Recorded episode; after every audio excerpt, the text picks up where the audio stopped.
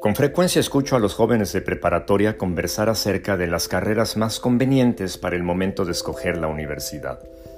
Una buena mayoría defiende el punto de la importancia de estudiar la situación laboral, económica, de oportunidades de mercado y de movimiento global para poder tener las herramientas necesarias y tomar la mejor decisión. Esa carrera está muy mal pagada. Esa otra no tiene campo laboral, el que estudie eso se va a morir de hambre. Esa carrera sí que deja lana. Mi padre dice que pagará la carrera con tal de no verme pobre y pasarme la vida pidiéndole prestado o regalado.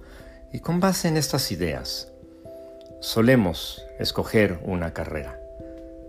Es como si el dinero fuera la razón de la vida, la única meta, o lo que habría cuando menos de dirigirla.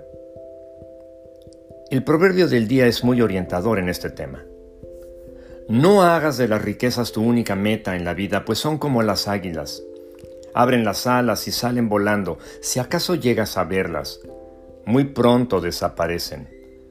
Proverbios 23, 4 y 5, traducción en lenguaje actual. No hagas de las riquezas tu única meta en la vida, pues son como las águilas. Abren las alas y salen volando. Si acaso llegas a verlas, muy pronto desaparecen.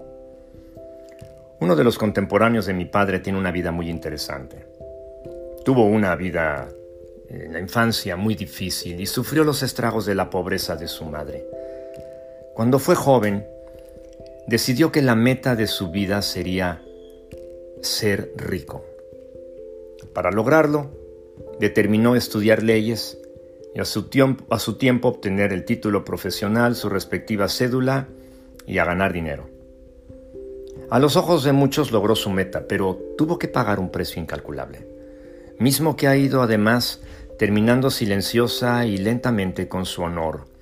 Le ha arrebatado la paz, se ha quedado sin amigos. Su esposa no soportó vivir con un hombre que torcía las leyes en una manera mordaz a fin de defender a delincuentes acusados de fraguar los más espeluznantes delitos que podrías imaginar.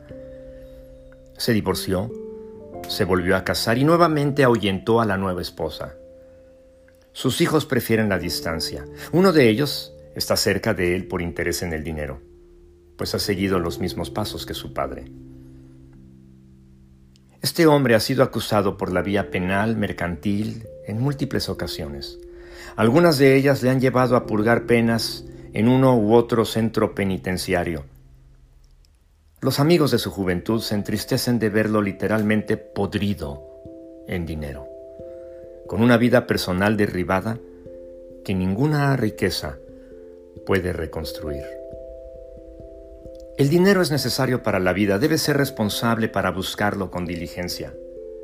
Pero es un craso error entregar tu vigor, tu talento, tu existencia a buscar la riqueza como si fuese la única razón por la cual vivir.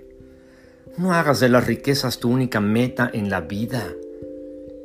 Jesús dijo, no almacenes tesoros aquí en la tierra donde las polillas se las comen y el óxido los destruye y donde los ladrones entran y roban. Almacena tus tesoros en el cielo, donde las polillas y el óxido no pueden destruir y los ladrones no entran a robar. Donde esté tu tesoro, allí estarán también los deseos de tu corazón. Mateo 6, 19 al 21 nueva traducción viviente. Señor Jesús, que mi riqueza mayor sea mi deseo de ti. En tu nombre lo pido. Amén.